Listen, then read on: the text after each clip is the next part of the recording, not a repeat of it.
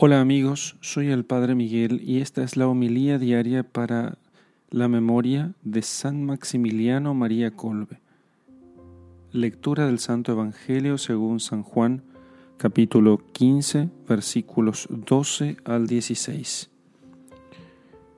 En aquel tiempo Jesús dijo a sus discípulos, Este es el mandamiento mío, que os améis los unos a los otros como yo os he amado Nadie tiene mayor amor que el que da su vida por sus amigos.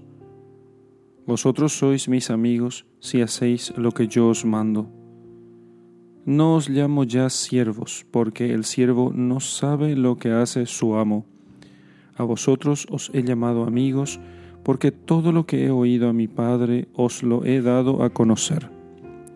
No me habéis elegido vosotros a mí, sino que yo os he elegido a vosotros, y os he destinado para que vayáis y deis fruto, y que vuestro fruto permanezca, de modo que todo lo que pidáis al Padre en mi nombre, Él os lo conceda. Palabra del Señor. Gloria a ti, Señor Jesús. San Maximiliano Colbe es un santo de nuestro tiempo y puede ser un gran modelo para nosotros, principalmente en la generosidad, el trabajo, en la devoción a la Santísima Virgen. Maximiliano Kolbe nació en 1894 y murió mártir en las vísperas de la fiesta de la Asunción de 1941. Durante su, eh, su, su apostolado, su vida apostólica, habiéndose hecho franciscano conventual, se dedicó y después de haber estudiado en Roma, él se dedicó a desarrollar un amplísimo apostolado editorial. Tuvo una revista, eh, El Caballero de la Inmaculada, que llegó a, producir o a venderse en un promedio de 750.000 ejemplares mensuales. Era muchísimo. Y mucha gente llegaba con su apostolado. Procuraba él, con este apostolado de medios de comunicación, que no se limitaba solamente a la revista, sino que también fundó una radio, una editorial, y con ello quiso eh, divulgar la doctrina cristiana por todas partes. Lo que quería es que era que la gente amase más a Dios, conociéndolo mejor, pero sobre todo que sirviese a la Inmaculada Concepción de todo corazón. Por eso eh, fundó un movimiento llamado Milicia de la Inmaculada, que es divulgado en todo el mundo por los franciscanos conventuales.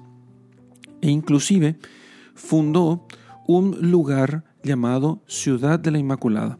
En este lugar se construyó un santuario, un convento, un seminario, también estaba allí la editorial y todo el sistema de distribución y había inclusive una pequeña estación de tren y un montón de, eh, de lugares y servicios para los peregrinos casi al final de su vida, de su, vida mortal, antes de su martirio, eh, él fue de misionero a Japón, eh, a China en primer lugar, después a Japón, y después de allí pasó a otros lugares donde quiso hacer lo mismo, fundar centros de difusión de la devoción a la Inmaculada Concepción. Su devoción a la Inmaculada era el motor de su vida. Pero cuando volvió a Polonia, que era el lugar donde se encontraba su primera ciudad de la Inmaculada, eh, estalló la guerra, la Segunda Guerra Mundial, y los nazis llegaron a, los nazistas de Alemania llegaron a invadir y tomar Polonia.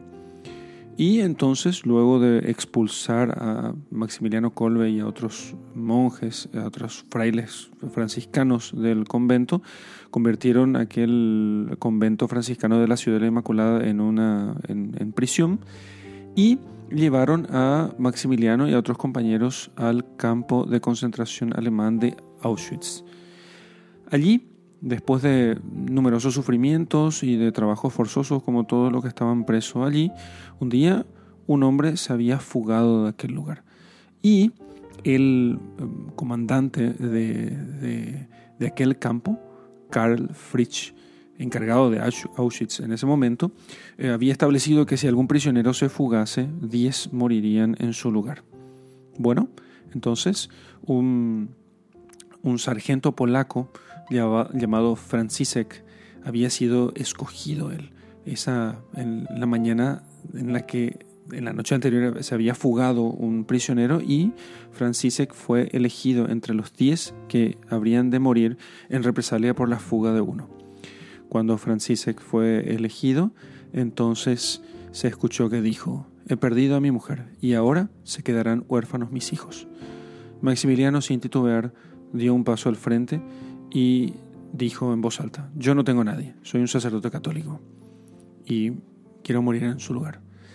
Así que fue aceptado su sacrificio y Maximiliano Colbe y otros nueve compañeros fueron llevados a una sala, a un búnker eh, apartado y allí quedaron presos hasta morir todos de hambre. Maximiliano animó a todos siempre eh, a rezar, rezaban todos los días el Santo Rosario y eh, cantaban himnos a la Virgen y así todos ellos mantuvieron la fe hasta el final. Al final de todo, después de dos semanas, solamente permanecía vivo eh, Maximiliano. Y como los soldados querían liberar aquel, aquella sala, aquel lugar, entonces lo que hicieron fue inyectarle a Maximiliano una, eh, una inyección letal y murió el 14 de agosto de 1941. 14 de agosto de 1941, vísperas de la Inmaculada. Y su cuerpo fue quemado en, la, en la solemnidad de la Asunción de la Virgen María.